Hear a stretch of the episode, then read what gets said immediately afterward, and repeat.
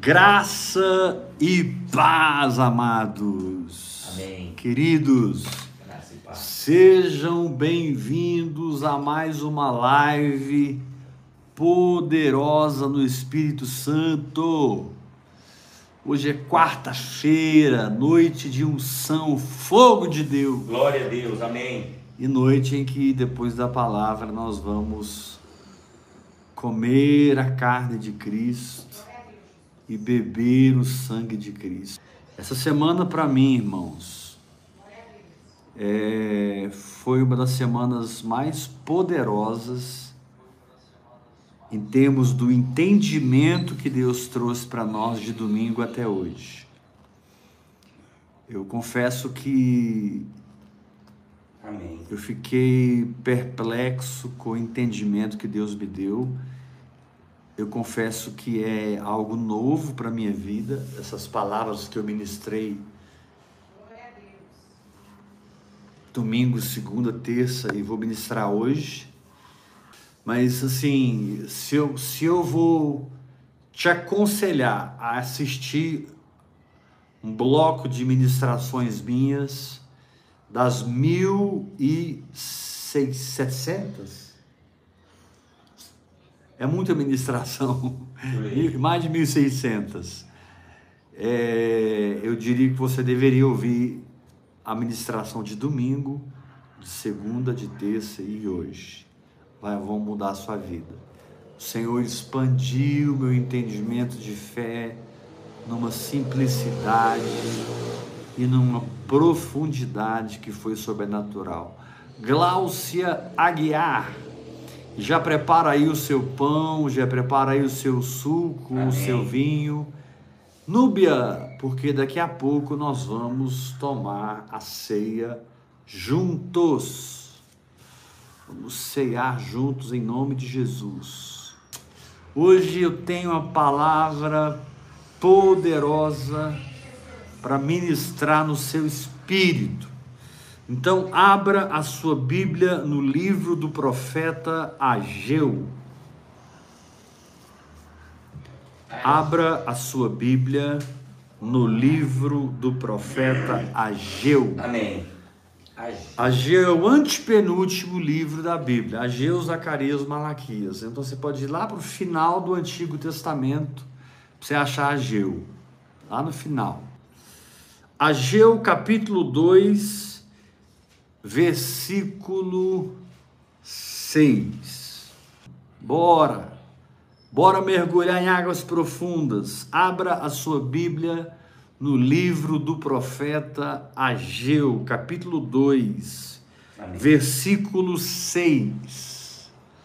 Nós estamos meditando essa semana sobre a fé completa, a fé plena, a fé em si mesma que produz tudo o que eu preciso na minha vida. A fé como uma condição no espírito pré-criacional, que é ativada quando Deus fala dentro de nós. Aleluia. Amém. Aleluia.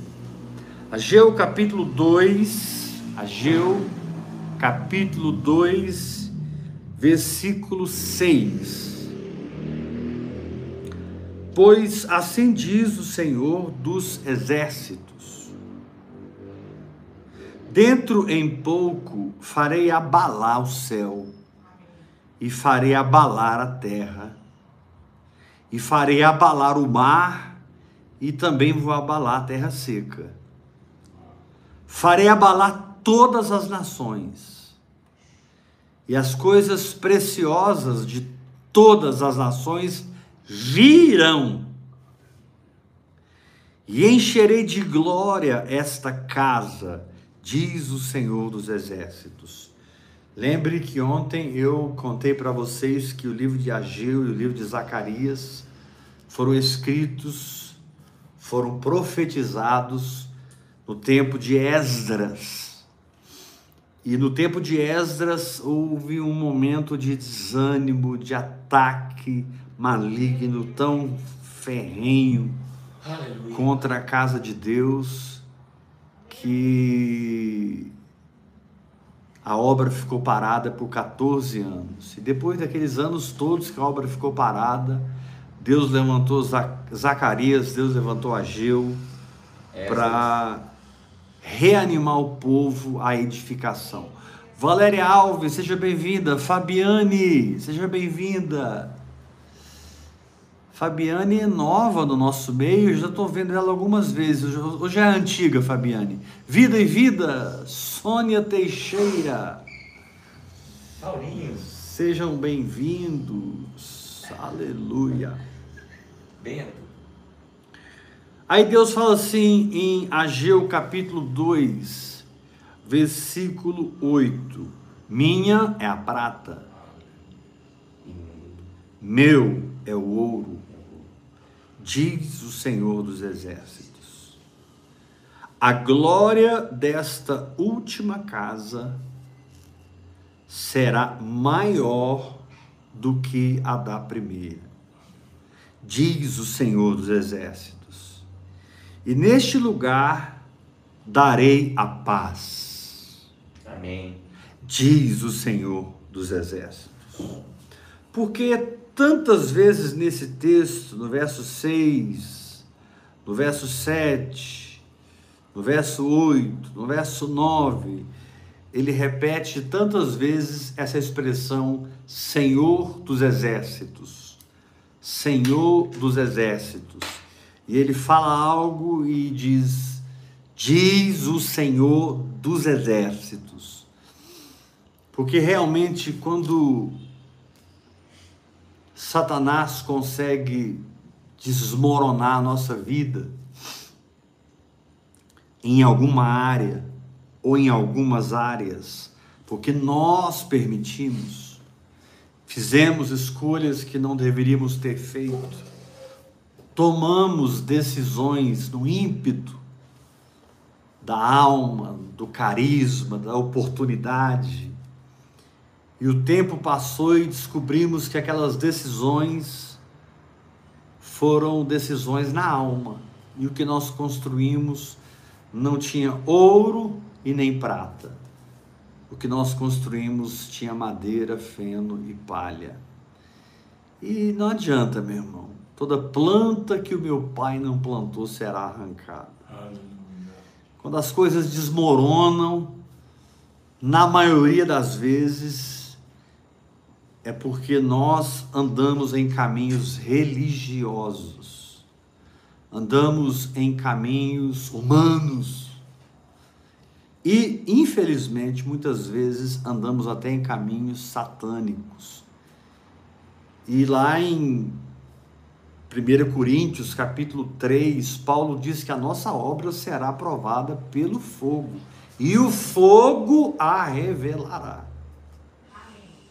Amém. Então é muito claro na palavra de Deus que não adianta você viver numa correria de igreja, numa correria de célula, numa correria empresarial, numa correria familiar, em qualquer tipo de correria energizada pela alma, por sonhos naturais, por sonhos carnais. Quando o fogo vier, vai queimar tudo, vai cair tudo.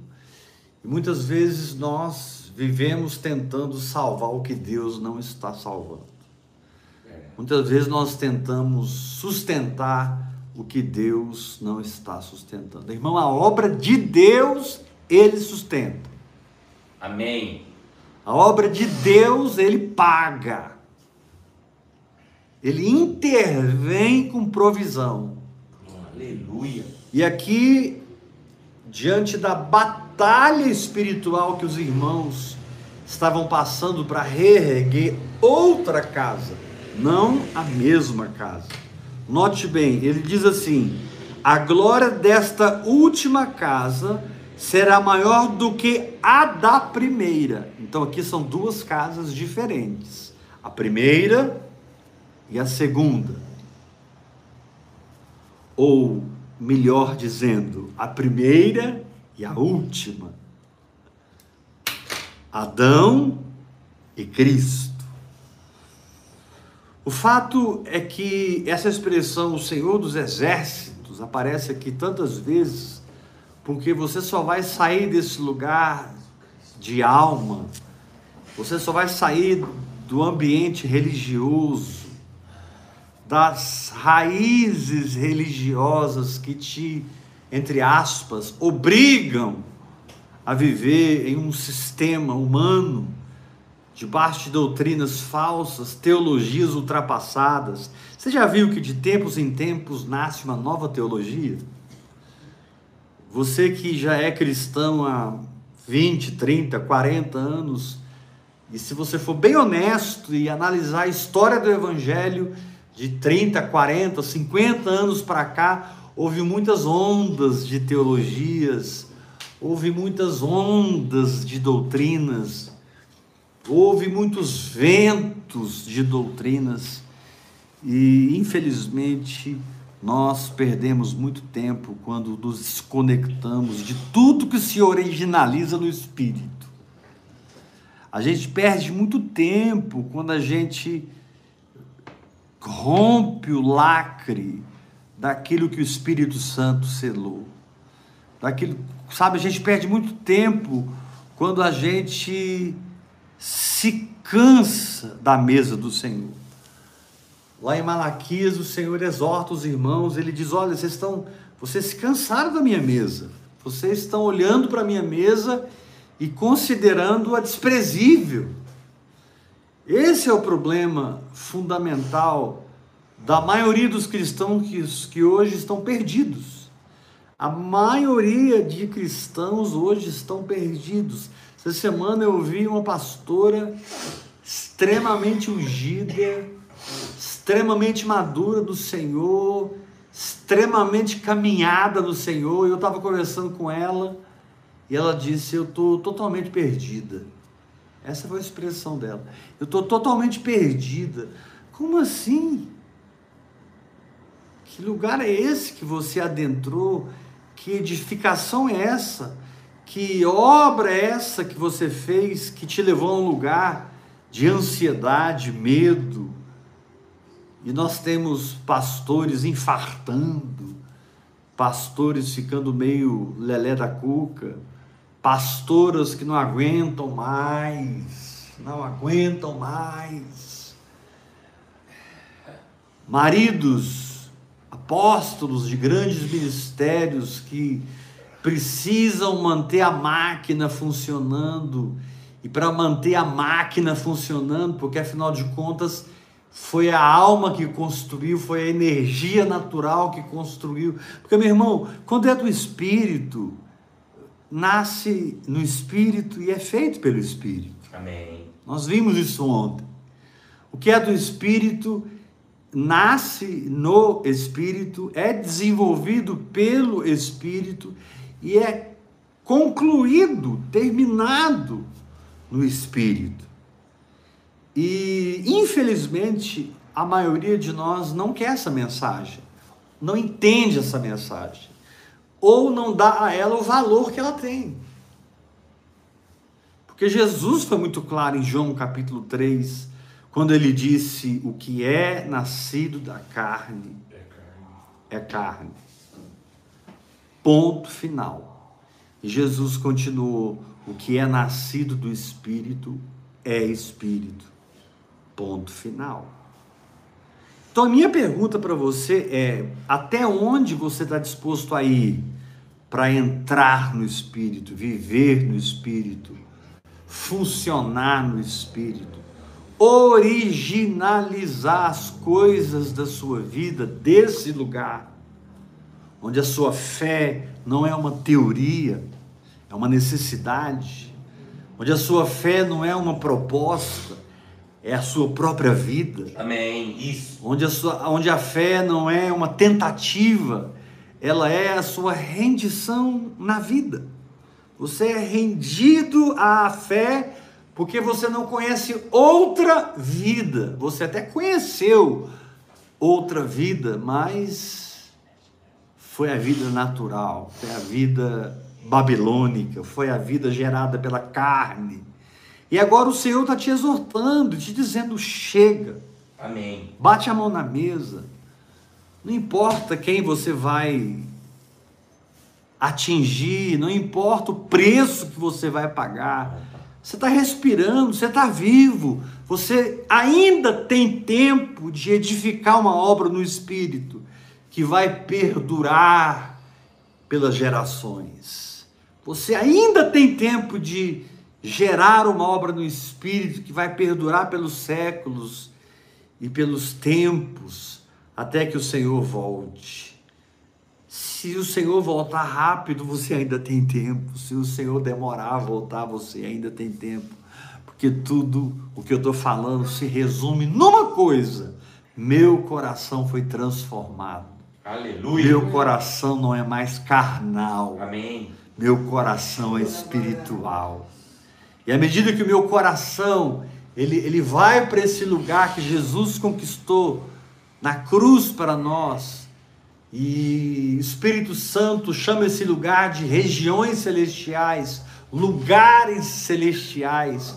Na medida que você deposita o seu coração nesses lugares celestiais e passa a operar a sua vida como empresário, como pai, como filho, como pastor, como líder de ministério, ou, ou apenas como um irmão simples que caminha comigo pela internet, é minha ovelha na fé online, e você agora descobriu que existe outra dimensão que transcende ah, os paradigmas, as regras, ah, transcende ah, as maneiras do homem de fazer a obra que é de Deus. Paulo, quando chegou em Atenas, ficou muito revoltado no espírito dele. E ele começou a observar ali no aerópago, e ele entrou no templo e começou a ver os deuses, Deus tal, Deus tal, Deus tal, Deus tal. E aquilo foi revoltando o espírito de Paulo. E ele viu um altar ao Deus desconhecido. E ele então se vira para os atenienses e diz: Olha, eu vejo que vocês são muito religiosos. Sabe, irmão, quando você vive na idolatria evangélica, católica, espírita, qualquer tipo de idolatria, quando você substitui o espiritual pelo natural na obra de Deus, você acaba tendo muitos deuses Muitas vezes o seu marido se torna o seu Deus, seu carro se torna o seu Deus, sua empresa se torna seu Deus, sua esposa se torna seu Deus, seu filho, sua filha. E essa idolatria a esse bezerro de ouro, seja ele qual for, vai cair se você realmente se entregar à oração em línguas. Vai cair.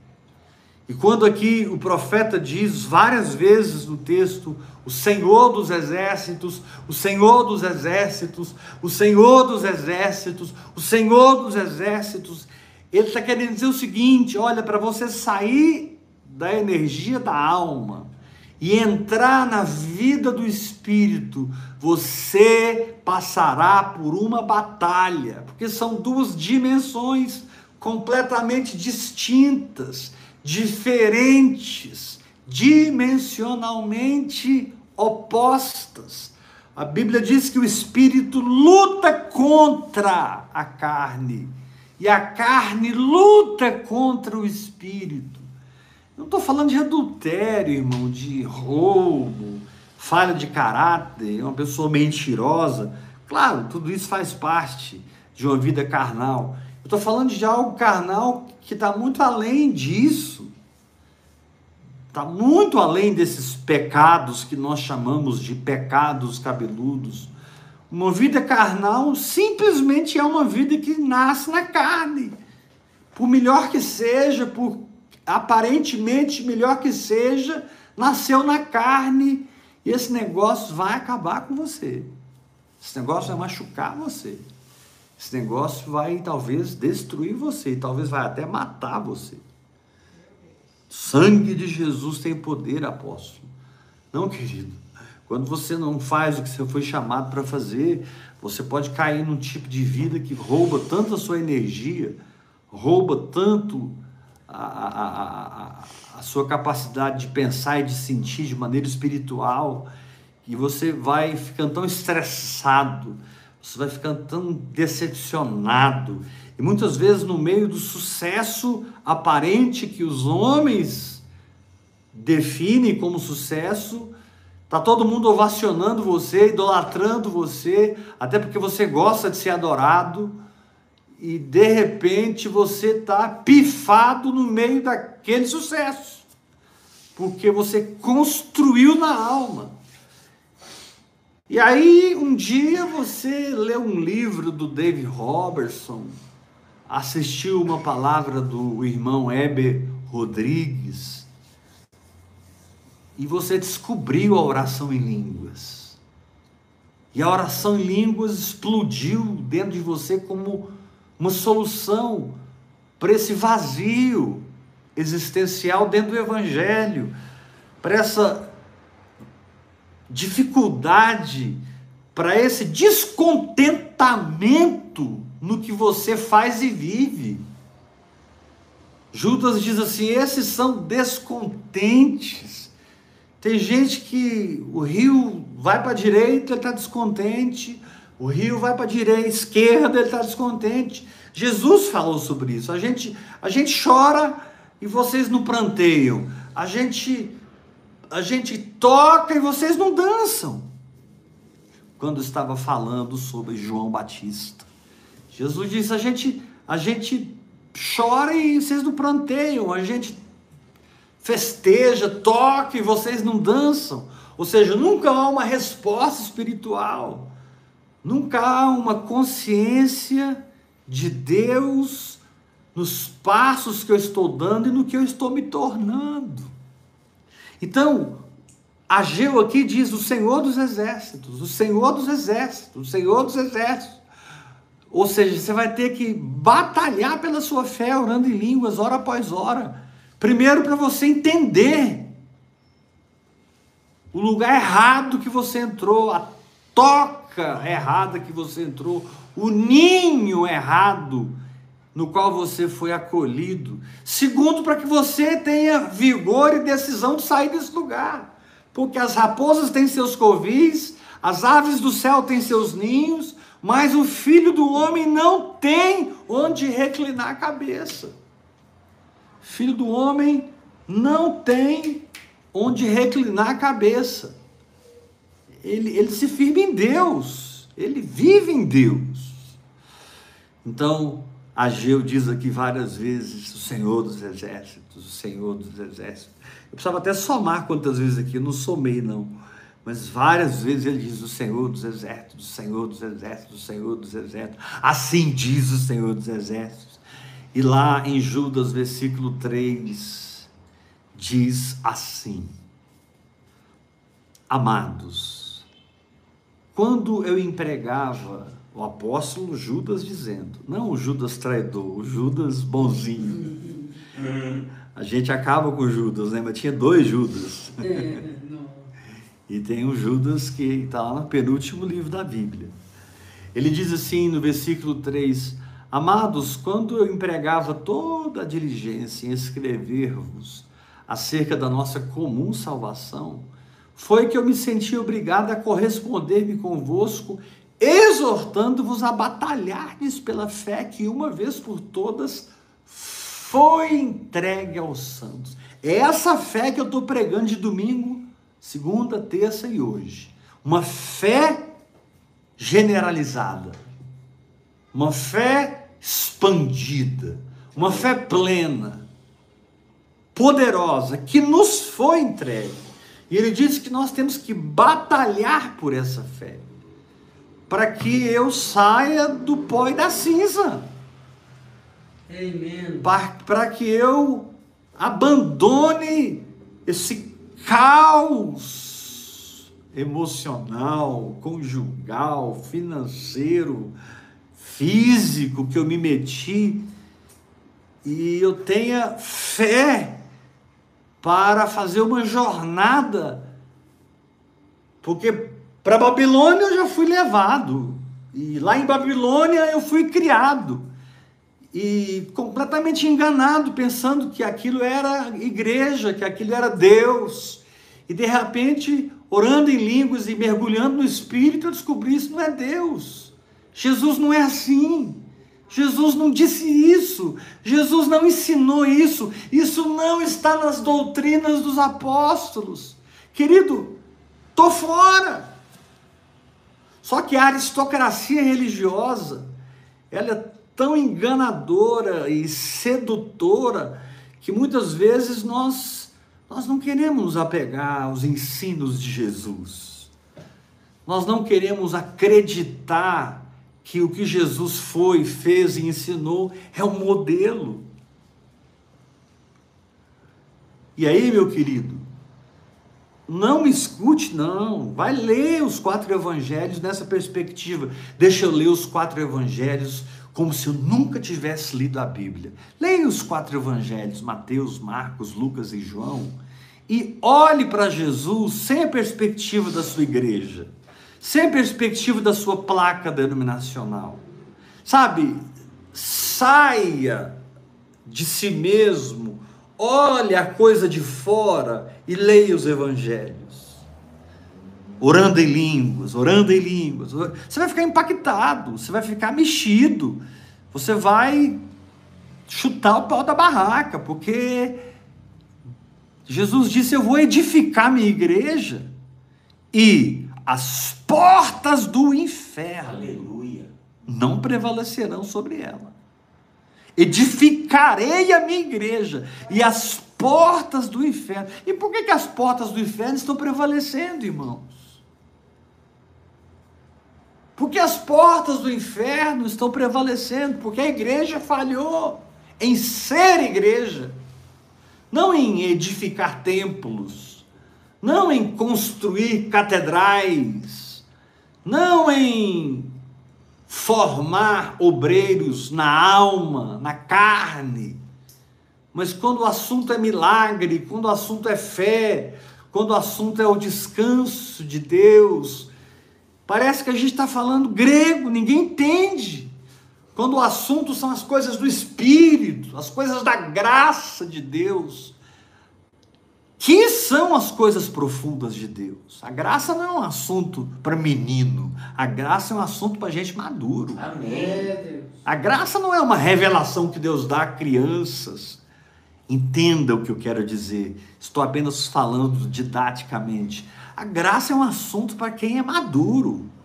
Porque quando você amadurece, você não quer mais outra coisa a não ser a graça de Deus. Quando você cresce, você não tem outra conclusão. Eu preciso. Amém. Aleluia. Quando você amadurece, você entende porque que Deus falou para Paulo: a minha graça te basta. E você vai viver nesse te basta de Deus. Amém. O fato é que o Senhor se moveu lá no exílio. Aleluia. Amém. Aleluia. O Senhor se moveu profeticamente através da intercessão de Daniel. Isso está no livro de Daniel, capítulo 9. Isso está no livro de Daniel, capítulo 10. Quando Daniel descobriu pelos livros que o tempo de cativeiro tinha passado. Porque Deus falou que Israel ia ficar 70 anos no cativeiro. E depois de 70 anos eles iam voltar para a terra prometida. Meu querido, é tempo de voltar para a terra prometida. A palavra se cumpriu, profecia se cumpriu. Se Daniel viu o que viu e entrou num jejum até que, eu é que não vou perder a bênção, porque eu estou na nova aliança. Daniel está na antiga. Se na antiga aliança Daniel descobriu que o povo não podia ficar mais no cativeiro, porque os 70 anos haviam passado, e Daniel entra numa intercessão, no capítulo 10, ele é visitado pelo arcanjo Gabriel. E o arcanjo Gabriel diz para ele: Olha, Daniel, homem muito amado, homem precioso, desde o dia que você começou a orar e jejuar, eu saí lá do trono para trazer a bênção, mas eu fui resistido pelo príncipe da Pérsia por 21 dias. Miguel precisou ser deslocado do que ele estava fazendo para vir me acudir. Eu precisei de socorro de, de, de arcanjos, de seres celestiais, para que eu pudesse ultrapassar a resistência espiritual que não existe mais na antiga aliança. Não pegue Daniel capítulo 9, capítulo 10 e aplique literalmente na antiga aliança, porque Satanás caiu do céu. E Jesus disse que viu ele caindo como um relâmpago para a terra. Lá em Lucas capítulo 10. Não existe essa história mais de você começar a orar e, e o diabo luta contra a sua oração e você está orando há muitos dias, mas o reino das trevas está resistindo à sua oração. Não tem jeito do diabo resistir à sua oração, porque quando você ora, você crê que já recebeu. Daniel não, ele ficou ali jejuando até o anjo aparecer. Nós não ficamos orando até o anjo aparecer, porque para nós o Espírito Santo já apareceu. Para nós Jesus já apareceu.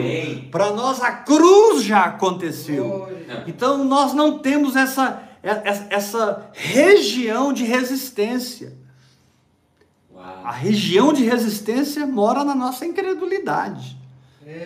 A região de resistência mora na nossa dúvida. Mas se você crê, Satanás foge. Se você crê, Satanás se submete à palavra que você se submete. Não tem como você se dobrar à palavra e o diabo não ir atrás. Porque o diabo é derrotado. Mas eu não vou entrar nesse assunto de guerra espiritual, porque não é o meu assunto.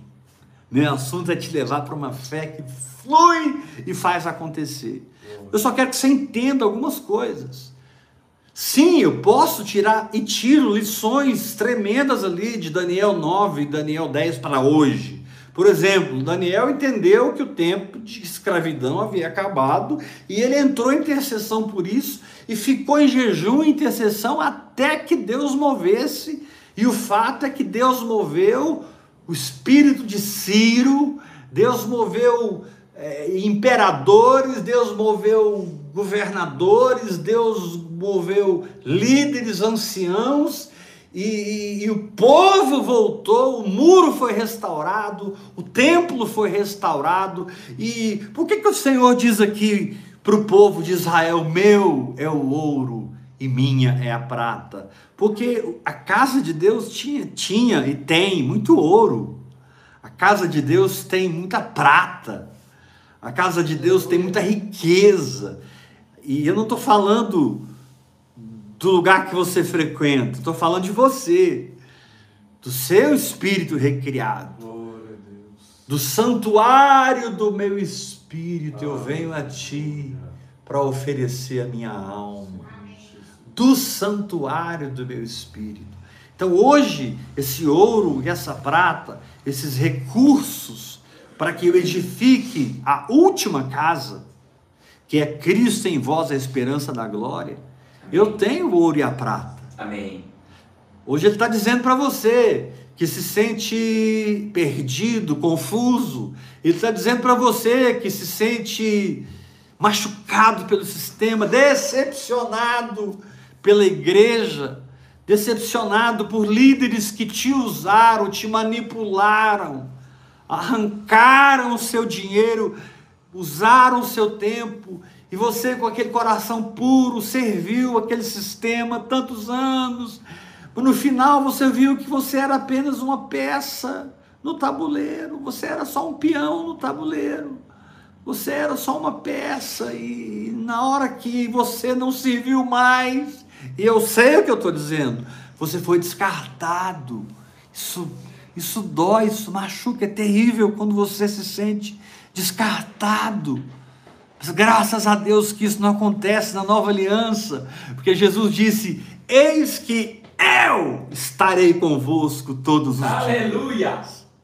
Eu estarei convosco todos os dias. Glória. Eu estarei convosco todos os dias até a consumação dos séculos. Isso. Amém. Quando Caim caiu por dentro na inveja,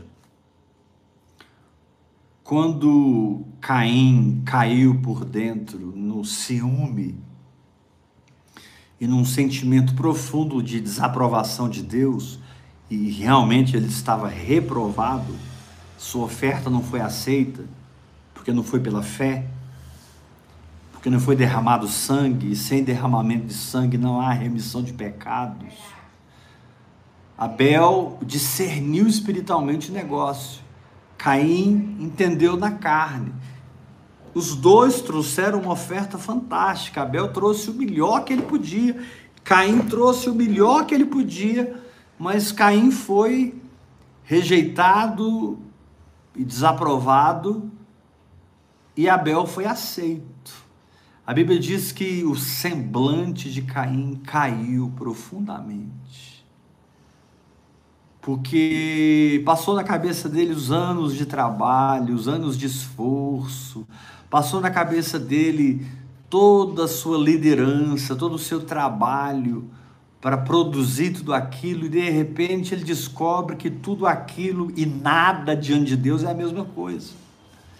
De repente ele descobre um Abel simples que oferece o sacrifício que profetizava Jesus Cristo sendo aprovado simplesmente pela fé. Abel não se esforçou, Abel, Abel creu. Mas Caim se esforçou muito, porque ele era lavrador, rasgou a terra, plantou a terra, colheu e, e, e, e do melhor que ele podia trazer, ele trouxe aos pés do Senhor. E o Senhor teve que dizer para ele: Caim, isso aí não é o que eu pedi. Eu não estou pedindo seu esforço, estou pedindo a sua fé. É forte, aleluia. Eu não estou pedindo suas obras, eu estou pedindo a sua confiança na minha palavra. Abel não entendeu muito, você entendeu demais, Caim. Você se tornou muito dono da verdade, você se tornou muito teológico, você se tornou muito doutrinário, você se tornou o cara, Caim. E Abel não, Abel não entendeu muito. Eu só falei para ele que eu queria um sacrifício. Ele aceitou a minha palavra e se comportou sacrificando ali um cordeiro e eu pude aprová-lo porque eu não aprovo obras, eu aprovo fé. Aleluia. Aleluia. O fato é que vocês conhecem a história, Caim matou Abel e isso não deveria ter acontecido. O primeiro templo, o de Salomão, foi destruído e isso não deveria ter acontecido.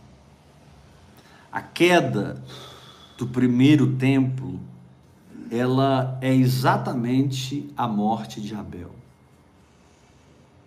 É exatamente a morte de Abel. Sabe, algo de Deus que não era para acontecer, algo de Deus que não era para parar e parou, algo de Deus que estava fluindo e não flui mais, algo de Deus que estava acontecendo e não está acontecendo mais. Qual a conclusão que eu chego? Caim matou Abel. E talvez hoje você está ouvindo essa palavra e você está respondendo dentro de você: puxa, mas o que eu fiz não foi na carne, o que eu fiz não foi na alma. Por que tanta decepção? O que eu fiz foi no espírito. Deus falou comigo, eu criei, me firmei. Eu só não contava com os invejosos.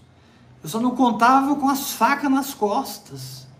Eu fui puro na minha fé e me entreguei de corpo e alma, mas eu não sabia que eu seria atropelado por Caim. E foi o que aconteceu. Abel foi atropelado por Caim. Resolveu o problema? Não, porque a Bíblia diz lá na frente: e tornou Adão a coabitar com Eva, e nasceu Sete. E nasceu Enos, e nasceu Enoque, e nasceu Noé, e nasceu Abraão, e nasceu Isaque, e nasceu Jacó, e nasceu José, e nasceu Moisés, e nasceu Josué, e nasceu Caleb, e veio o tempo a, a, dos sacerdotes, veio o tempo dos reis, e veio o tempo dos profetas maiores e dos profetas menores, até que tudo culminasse na cruz do Calvário, onde eu resolvi tudo de uma vez por todas. Eu não estou mais atrás de nada porque eu encontrei. Glória a Deus, eu encontrei. Mas não é fácil você reconhecer que na sua vida Caim matou Abel. Não é fácil. Porque Abel fala de algo do espírito que foi atropelado pela alma e pela carne. Irmão, se você não vigiar, você atropela o seu espírito. Porque o seu espírito, ele é calmo, ele é tranquilo. O seu espírito, ele é verdade. Ele não luta para se estabelecer. Ele só pode ser aceito ou não. Vou repetir isso porque isso é muito importante. O seu espírito, irmão, a sua vida espiritual, ela não luta para prevalecer. Porque ela é a verdade. A verdade não se defende. Ela é. Glória a Deus. Ela é. Aleluia. E se você não vigiar, um Caim se levanta em você e você derruba o templo. E você mata Abel, você destrói a glória da primeira casa. E eu sei que durante esse tempo que eu estou ministrando, Deus está respondendo coisas para muitos pastores, para muitos sobreiros. Deus está colocando coisas no lugar. Isso aqui foi o espírito, isso aqui foi alma, isso aqui foi carne, isso aqui foi o homem, isso aqui foi o diabo. Você está conseguindo colocar na sua vida as coisas no devido lugar, para que você, a partir de agora, não ressuscite Abel, porque Abel não precisa ser ressuscitado. Hebreus diz que Abel, mesmo depois de morto, fala. Glória a Deus. Aquele tempo que você viveu no Espírito, aquele tempo que você viveu no avivamento, aquele tempo fala. Aquele tempo que você experimentou coisas fantásticas de Deus, e que você sabe que são marcas de Deus na sua vida. Morreu, morreu, vai ressuscitar? Não, mas mesmo depois de morto, fala. Aleluia. E você então é alguém que aprende mais com um defunto do que com um vivo. Você aprende mais com Abel morto do que com o Caim vivo. Aleluia! Oh. Ou seja, você decidiu ir para o espírito e abandonar a vida da alma a vida religiosa. Aleluia. Nesse contexto, Esdras está acontecendo e Ageu e Zacarias estão profetizando.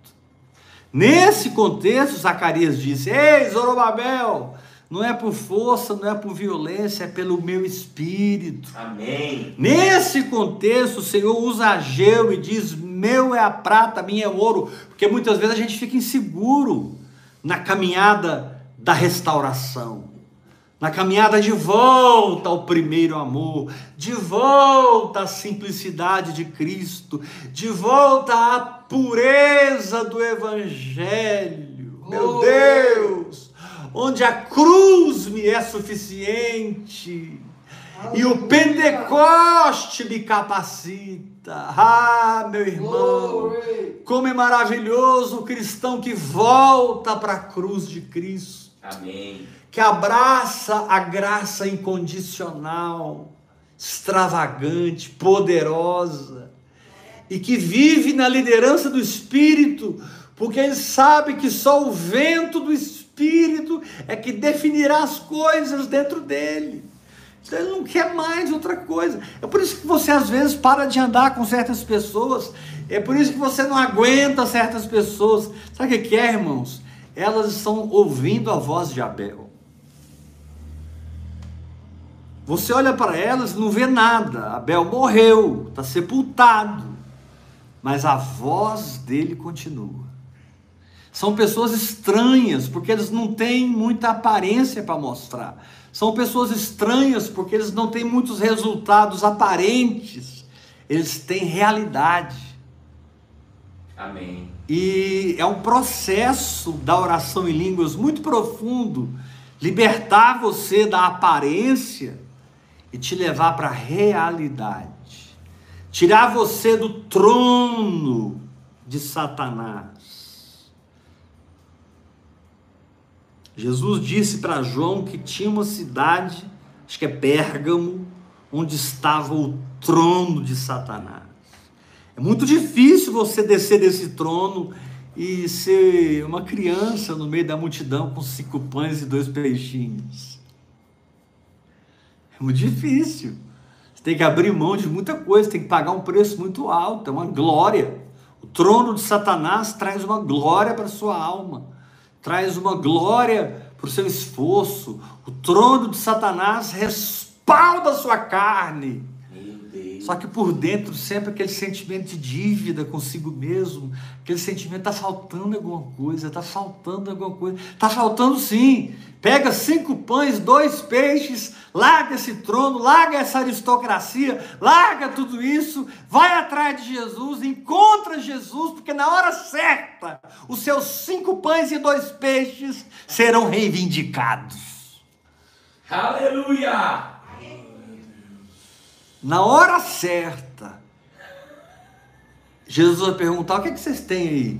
E aí vai ser ouvido. Tem um menininho aí, uma criança, um jovem. Aleluia. Que trouxe o seu, o seu lanche. Ninguém pensou em trazer o lanche, porque ninguém sabia que aquele culto ia durar três dias. Mas o jovem estava preparado com cinco pães e dois peixes. Ele devia ter mais de cinco pães e dois peixes que ele foi comendo durante os três dias. Na verdade, sobrou cinco pães e dois peixes e ele entregou tudo. Aleluia! E aí o Espírito Santo olha dentro dos olhos desse jovem, olha dentro dos seus olhos e diz assim: a glória dessa última casa será maior do que a da primeira. Agora, irmãos, quando você estuda o templo de Salomão, quando você olha para a ousadia de Salomão em fazer não sei quantas bacias de bronze, Moisés fez um, uma bacia de bronze. Salomão fez um monte. O templo de Salomão, tudo era abundante, tudo era muito. Tudo era infestado de riqueza. O templo de Salomão era simplesmente magnífico. Sim. O templo de Herodes, o Edomita, nem chega perto do que foi o templo de Salomão. E esse templo foi completamente destruído por Nabucodonosor. Os utensílios do templo foram roubados e levados para a Babilônia junto com esses exilados. E de repente esse Deus aparece e diz: Você que desceu do trono de Satanás, você que está liberto agora, você que está seguindo o meu espírito, você que voltou e abraçou a cruz com toda a sua força. Amém. Deixa eu te falar uma coisa: a glória desta segunda, perdão, a glória desta última casa será maior do que a primeira. Glória. Amém. É ah, mas eu preciso disso, eu preciso daquilo, eu preciso de uma equipe, eu preciso de obreiros, eu preciso de empresários que invistam no meu ministério, eu preciso de intercessores. Fique tranquilo, porque se você está mergulhado no propósito, tudo isso já está acontecendo, mesmo que você não esteja vendo. Aleluia. Glória a Deus. A maioria dos meus filhos na fé nunca se encontraram comigo. A maioria dos meus discípulos nunca me viram. Estava conversando agora com a pastora Silvia, lá de Taritinga, esqueci o nome da cidade. Pastora Silvia, ali na região de Ribeirão Preto. Estou andando com ela já há alguns anos. e ela veio para ouvir e crer justamente no tempo da pior tempestade. Resultado que eu nunca encontrei com ela, mas a gente é unido, ela oferta na minha vida, ela me honra como filha, mas a gente nunca se encontrou ainda, vamos nos encontrar. As coisas de Deus são loucas, irmão. Amém. As coisas de Deus são fora da casinha. Aleluia. As coisas de Deus são fora da caixinha. Sim. Se você quer a glória da última casa, você vai ter que aceitar uma mudança muito profunda. Se você quer a glória da última casa, você vai ter que esquecer o templo de Salomão. Se você quer a glória da segunda casa, você vai ter que esquecer o tempo que você passou em Babilônia, imagem de Nabucodonosor. A, a, a, a, blasfêmia de Belsazar no capítulo 5 de Daniel. Você vai ter que se desligar de tanta coisa. Amém. Para você se tornar um peregrino de novo para a terra prometida, mas agora não do Egito para Canaã, mas de Babilônia para Canaã. Babilônia fala de um estágio mais avançado do Egito. Você tem o Egito e você tem Babilônia. Babilônia é quando a coisa fica pronta. E o Senhor continua dizendo para quem está em Babilônia: Sai dela, povo meu. Amém. Sai dela, povo meu. Amém. Aleluia. Eu não sei o impacto que isso provoca no seu espírito. Eu não sei o entendimento que isso provoca no seu coração, na sua mente. Eu não sei o quanto isso ilumina a sua alma. E nem quero saber, porque isso não é problema meu. Isso é o seu tete a tete com o Espírito Santo. E quem sou eu para colocar a colher de pau no seu relacionamento com o Espírito Santo? Você entendeu a oração em línguas, mergulhou na oração em línguas, entendeu a meditação na palavra, mergulhou na meditação na palavra, entendeu as práticas espirituais. Você não está mais se esforçando, você está fluindo, e agora vem aquele sentimento, vem aquela convicção de que algo maior. Glória a Deus. Aleluia! Glória a Deus. Eu entrei em algo maior, eu cheguei em algo maior, eu estou lidando com algo mais alto. É. Você está falando de uma igreja com 5 mil membros que foi para 20 mil membros? Não! Você está falando que agora eu tenho 500 mil reais na minha conta e daqui a pouco eu vou ter 5 milhões. Não! Pelo amor de Deus, não quantifique o avivamento. Pelo amor de Deus, não coloque uma calculadora no avivamento. Pelo amor de Deus, não coloque, sabe, os seus conceitos religiosos, humanos, naquilo que Deus está começando a fazer na sua vida, depois que você começou a orar em línguas. Eu só sei que você teve, teve que descer de um trono que você estava, porque ele era de Satanás, seja lá o nome que esse trono tinha, era do diabo. Porque você estava na carne e fazia vontade de Satanás. Você nasceu de novo, recebeu o batismo do Espírito Santo, está mergulhado na oração em línguas e você agora está peregrinando de volta para um lugar mais glorioso. Paulo é tão forte para confirmar isso, que ele diz aqui em 2 Coríntios capítulo 3,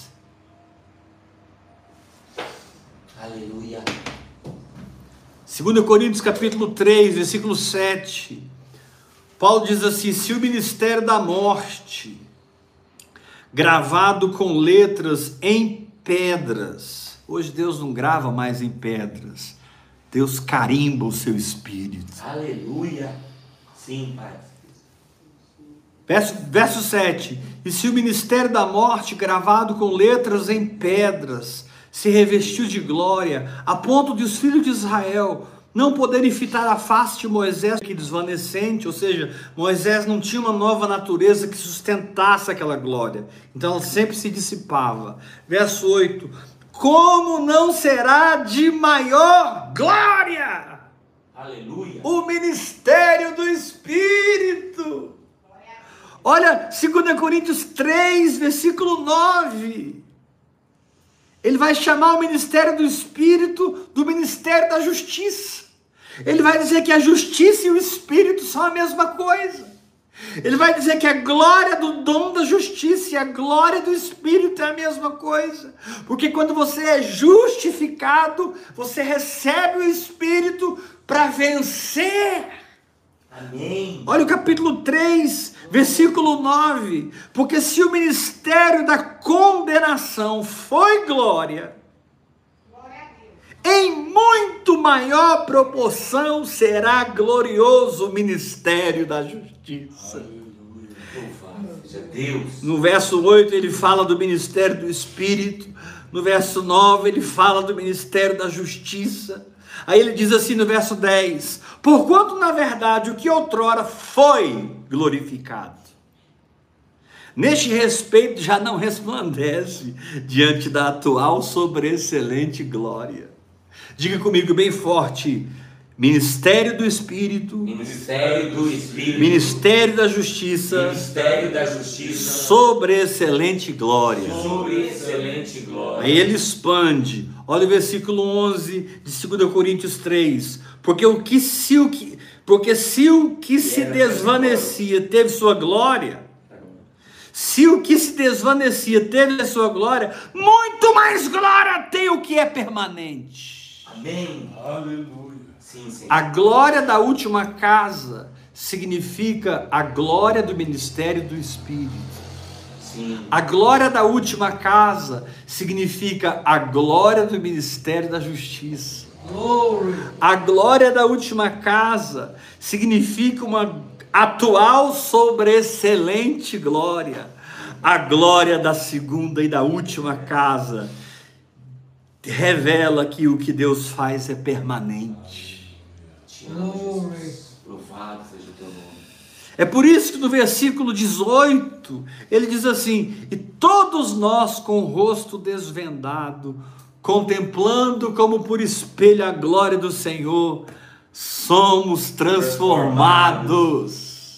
Somos transformados. Sim, sim, aleluia somos transformados. Glória. Eu não preciso ser curado, porque eu já fui curado.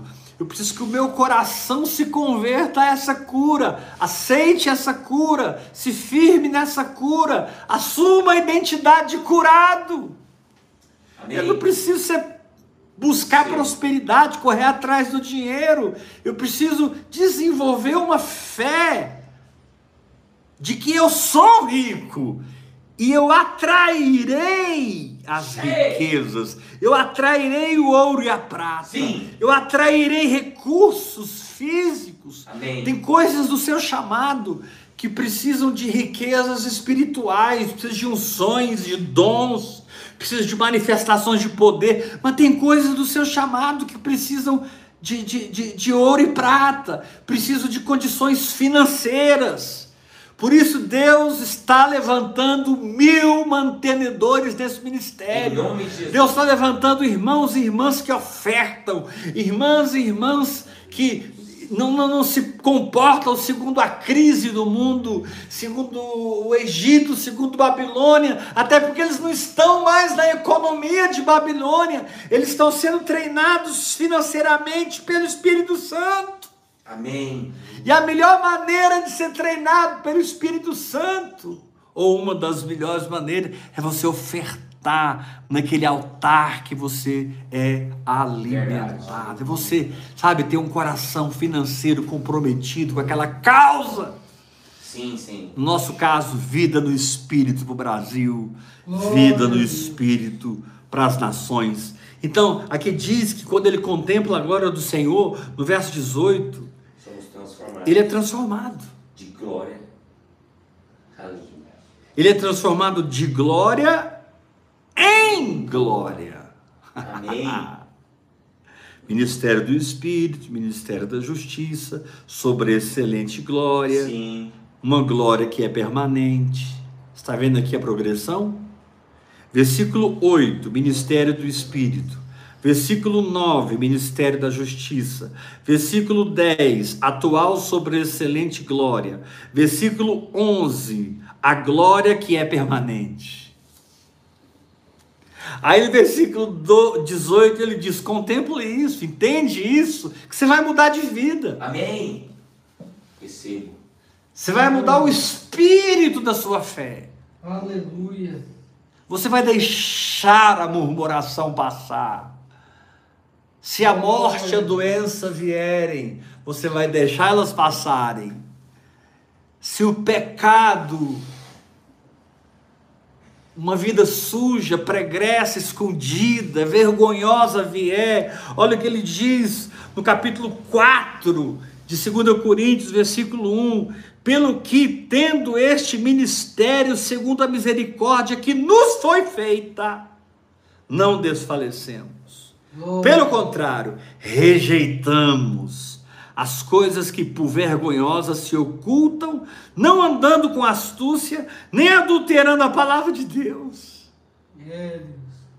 Antes, número um, nos recomendamos a consciência de todo homem na presença de Deus, pela manifestação da verdade.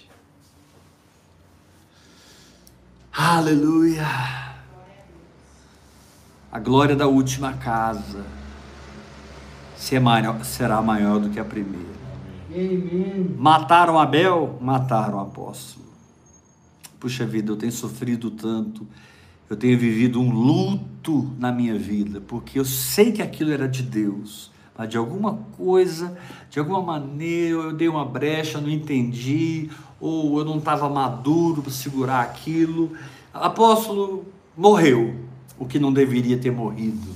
Fique tranquilo, o Espírito de Deus habita em você.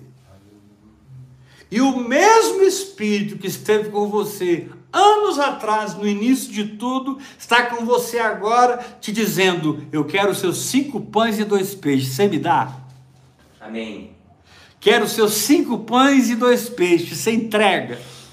Aí você pergunta, Senhor, por que os peixes? Porque você precisa mergulhar em águas profundas. Glory. Senhor, por que os pães? Porque você precisa comer a minha presença, comer a minha palavra. É muito mais do que ler e estudar a palavra.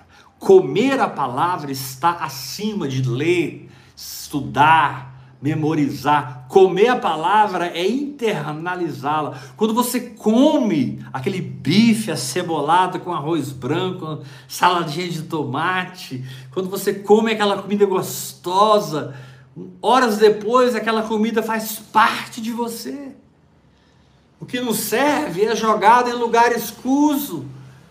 Mas o que é de Deus entra no seu caráter, entra nas entranhas Glória da sua fé. Eu creio nessa palavra.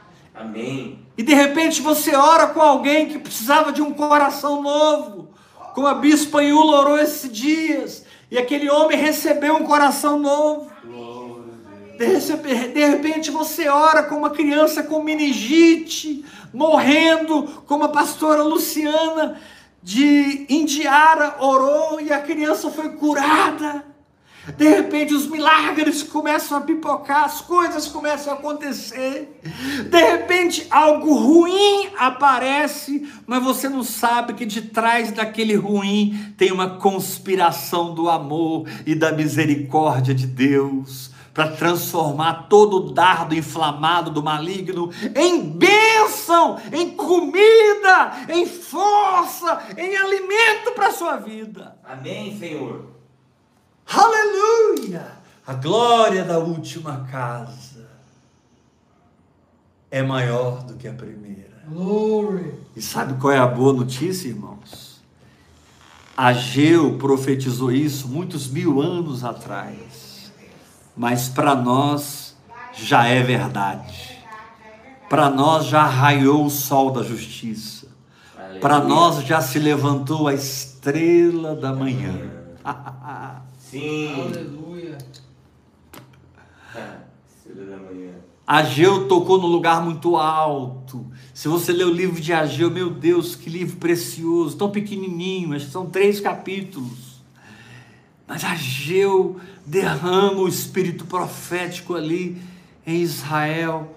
Zacarias derrama o espírito profético e eles voltam a edificar à casa de Deus, como você volta a orar em línguas, como você volta a meditar na palavra, como você volta aos jejuns, quando você volta à adoração, volta ao louvor, volta à confissão da palavra, quando você traz de novo aquele espírito de fé que recebe.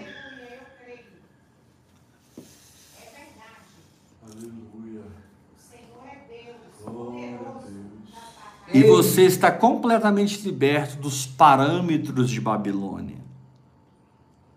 Você agora é amigo de Jesus.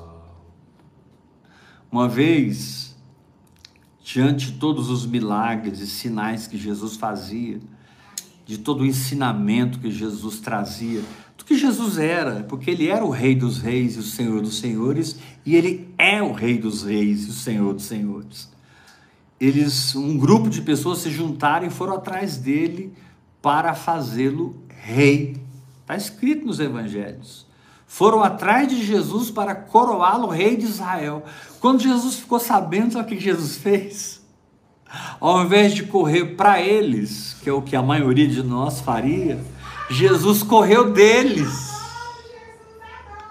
Jesus escondeu deles. Porque Jesus não estava atrás de uma coroa corruptível. Jesus não estava atrás de um reino corruptível. Jesus não estava atrás de uma aparência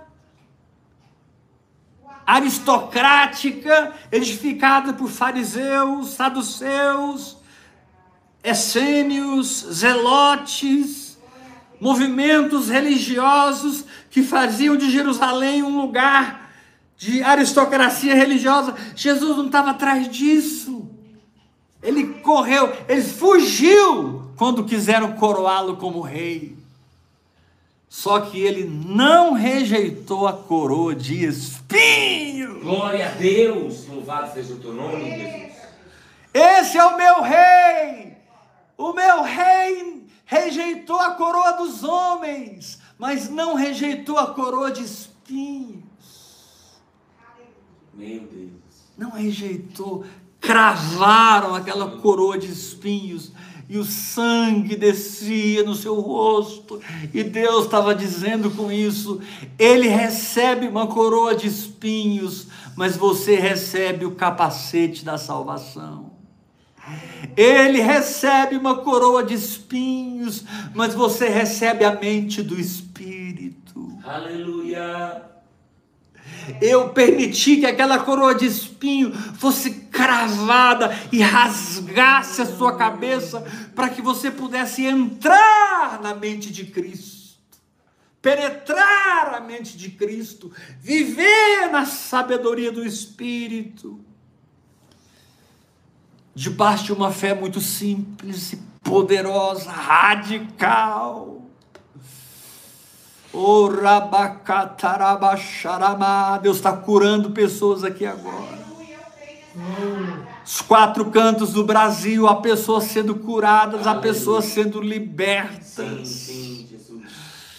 Fora do Brasil tem gente recebendo coração novo, pâncreas novo, coluna nova. Tem gente agora sentindo um estralo na coluna.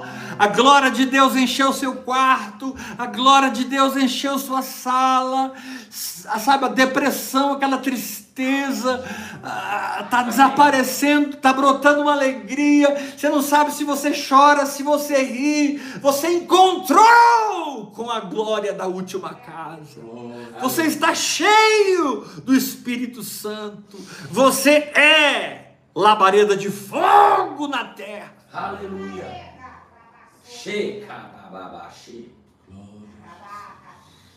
Sim, Senhor. Garabassuranda Ramanaya. Recebe aí o seu milagre, meu irmão. Para de murmurar. Para de contar seus problemas para as pessoas e comece a contar os seus testemunhos. E quando você não tiver um testemunho para falar, fale em línguas. Fale em línguas fale línguas, até que você tenha testemunho para falar e não murmuração para declarar. Os murmuradores morrem no deserto, os adoradores já entraram na terra da promessa. Aleluia! Glória a Deus! Glory. Uh!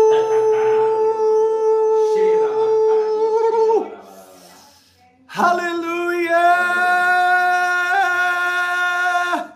Aleluia!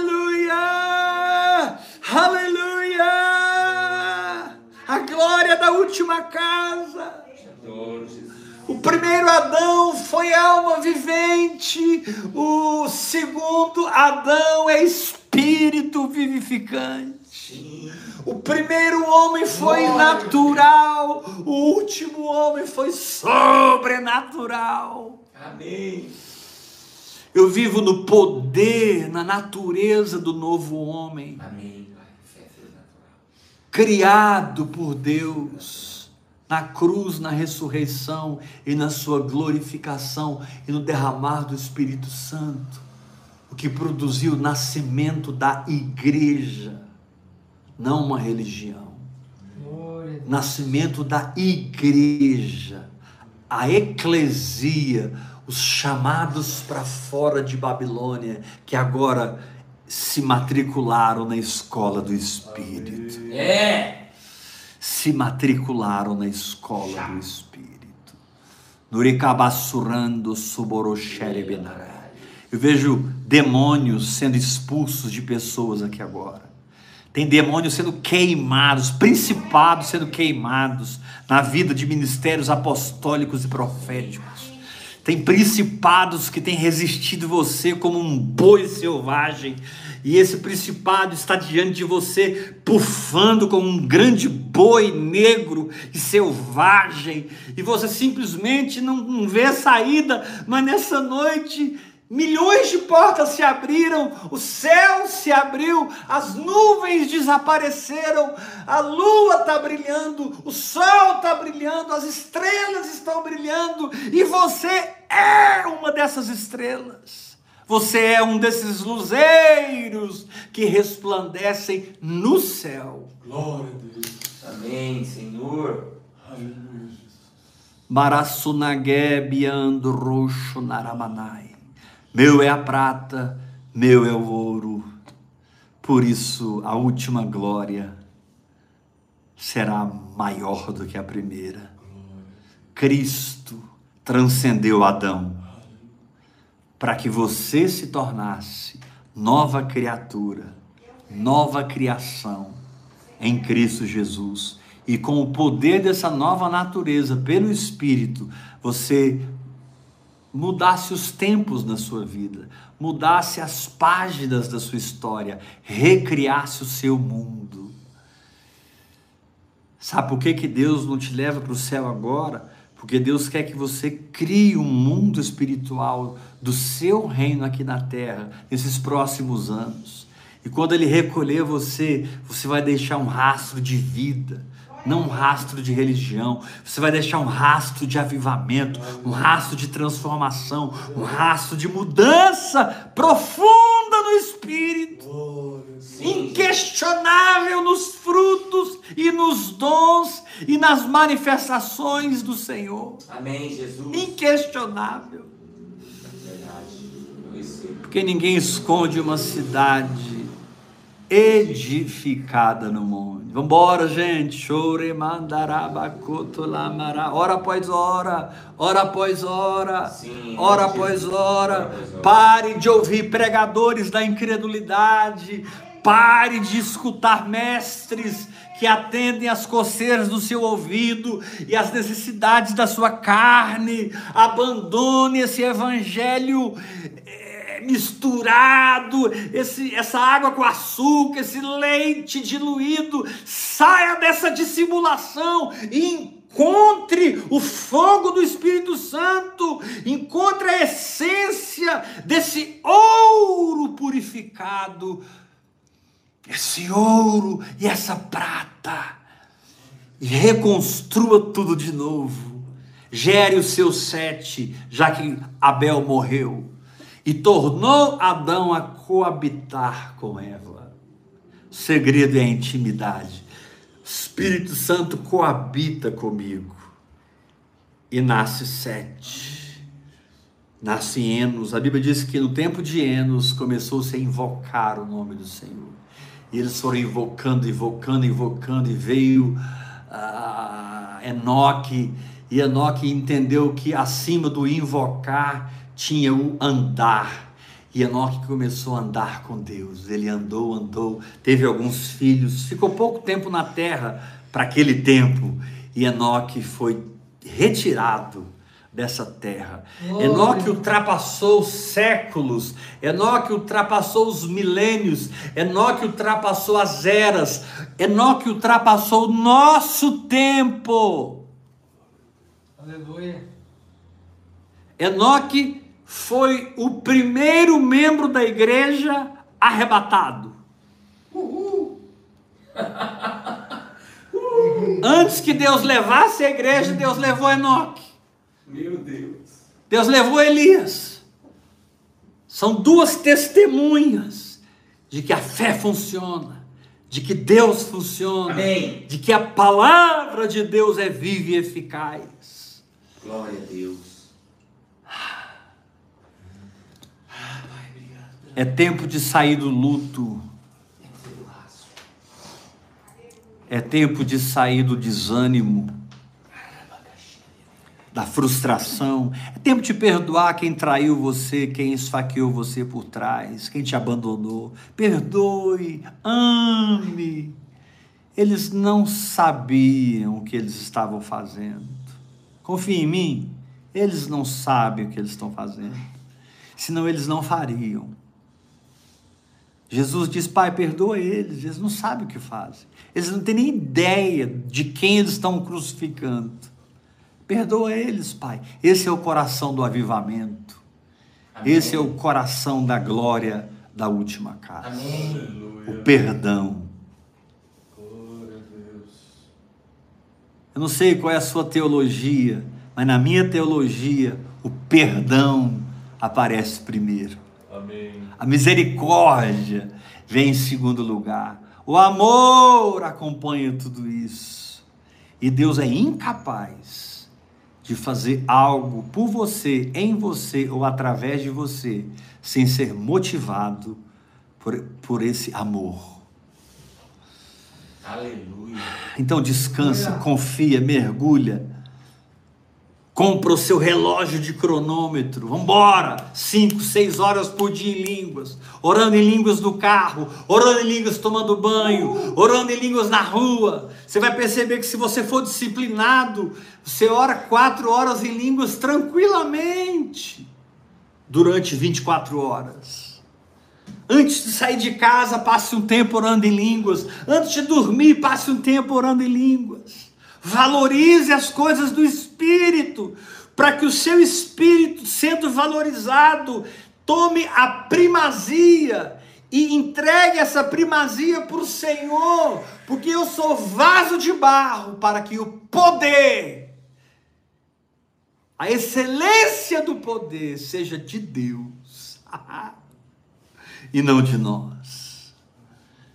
Não foi pelo meu poder dez anos atrás? Por que, que agora vai ser na sua força? Sim, sim. Glória a Deus! Glória. Não, não será na sua força. Jesus Cristo ontem, Jesus Cristo hoje é o mesmo e o será para sempre. Glória a Deus. Amém, sim.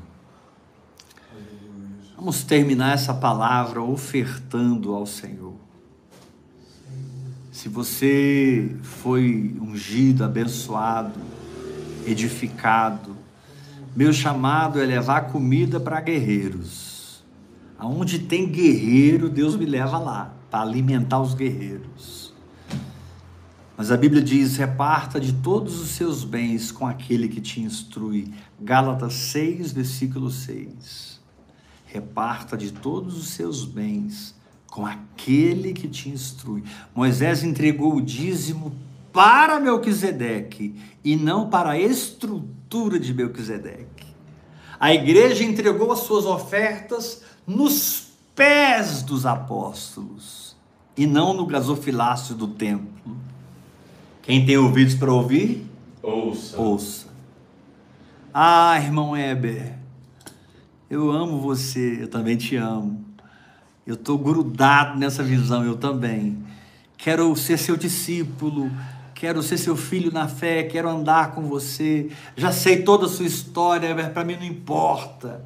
Importa essa unção que eu estou recebendo agora, essa unção que eu estou bebendo agora, esse destino que eu estou recebendo nessa paternidade. Eu vou ofertar. Como eu faço? Você faz uma transferência Pix. E só Deus pode convencer o seu coração e te tocar para isso. Eu não posso. Posso ficar falando de oferta aqui meia hora, não vai adiantar nada, mas o Espírito Santo pode convencer o seu coração a ofertar. E que ele faça isso em nome de Jesus.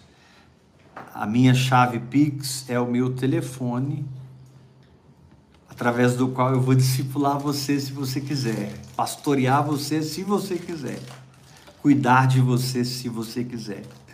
Meu telefone é 629 8223 1222.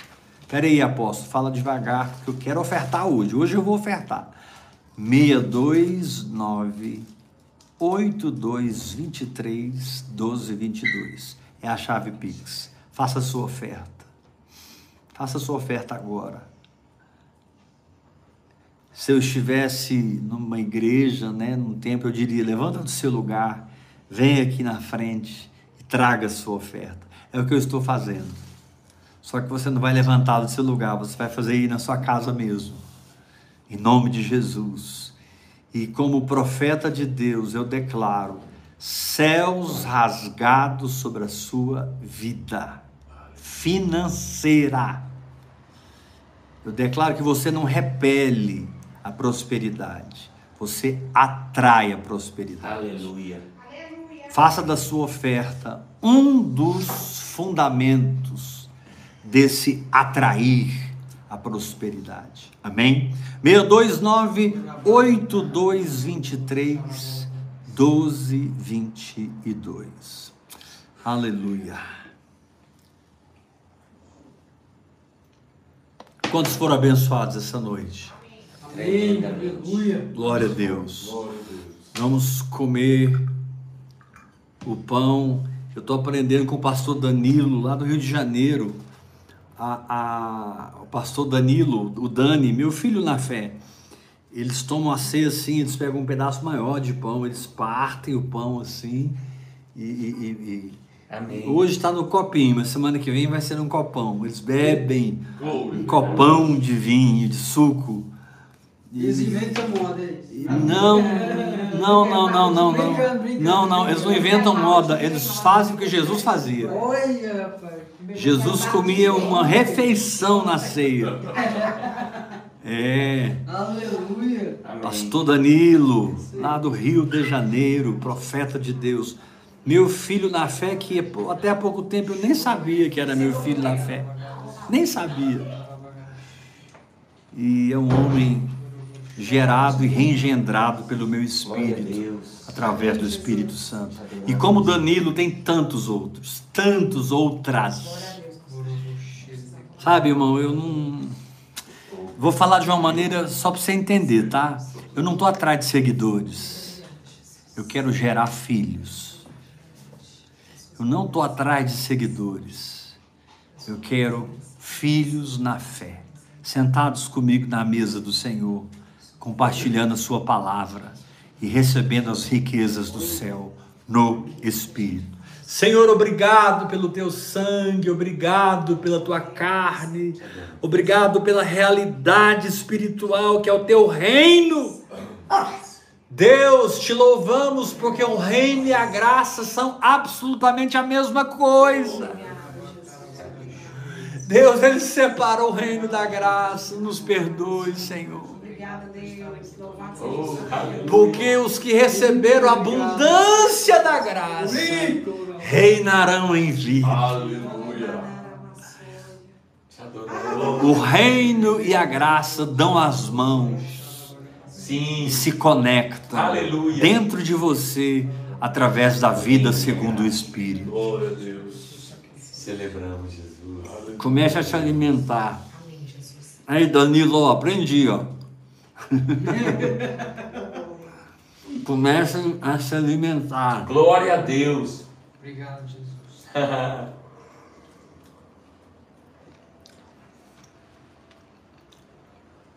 Pastor, semana que vem eu vou comprar pão sem fermento, que eu não quero engordar.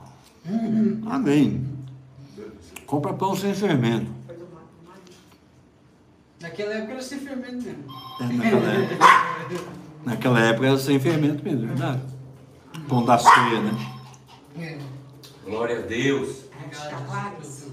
Te adoramos, Senhor. Te damos honra, glória e louvor nessa noite. Amém.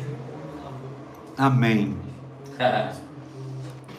Obrigada por tudo, Jesus. É. Nossa, foi muita gente curada hoje, gente. Amém, é verdade. Foi muita gente liberta. muita- muitas portas financeiras se abriram. Olha, Sim. desatou o céu aí onde Amém. você está. Amém. Pegue essa chave da oração em línguas e mergulha! Glória a Deus, Jesus. Porque Deus tem muito mais para você. Amém. É tão forte isso que Paulo diz assim: esquecendo-me das coisas que para trás ficam, avançando para as que diante de mim estão. Eu quero avançar para as coisas que estão diante de mim, Sim. para que eu alcance o prêmio, a soberana vocação de Deus em Cristo Jesus. Glória a Deus. Ou seja, eu não tenho chamado maior do que ser transformado à imagem do Senhor.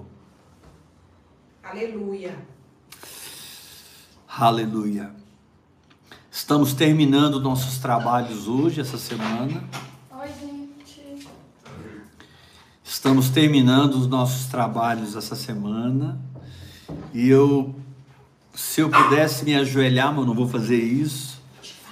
Se eu pudesse suplicar, eu te suplicaria. Ouça a ministração de domingo, segunda e de ontem. E ouça de novo essa ministração. Eu coloco essas quatro ministrações no topo das minhas mensagens. Amém. Porque é algo muito peculiar e forte que Deus está fazendo na minha vida, me ensinando essa fé plena. E não apenas fé para ser curado ou fé para vencer o pecado, mas uma fé que opera em todas as áreas. Sim. Uma energia que entra na casa do Espírito e liga a televisão, liga as lâmpadas, liga o liquidificador, liga a geladeira, liga a máquina de lavar. É uma, é uma energia que entra e faz tudo funcionar. Amém. Lembrando que é muito importante você também estudar individualmente cada assunto para assimilar tudo, a fim de que essa, que essa fé que eu estou falando opere. Amém? Deus vai te dar discernimento de tudo até domingo, 8 horas da noite. Segunda, terça e quarta, 8 horas da noite. Foi um prazer te servir na mesa do Senhor. Amém. Graça e Paz. paz. Até Aleluia. domingo, Graças a Deus. 8 horas da noite. Glória a Deus.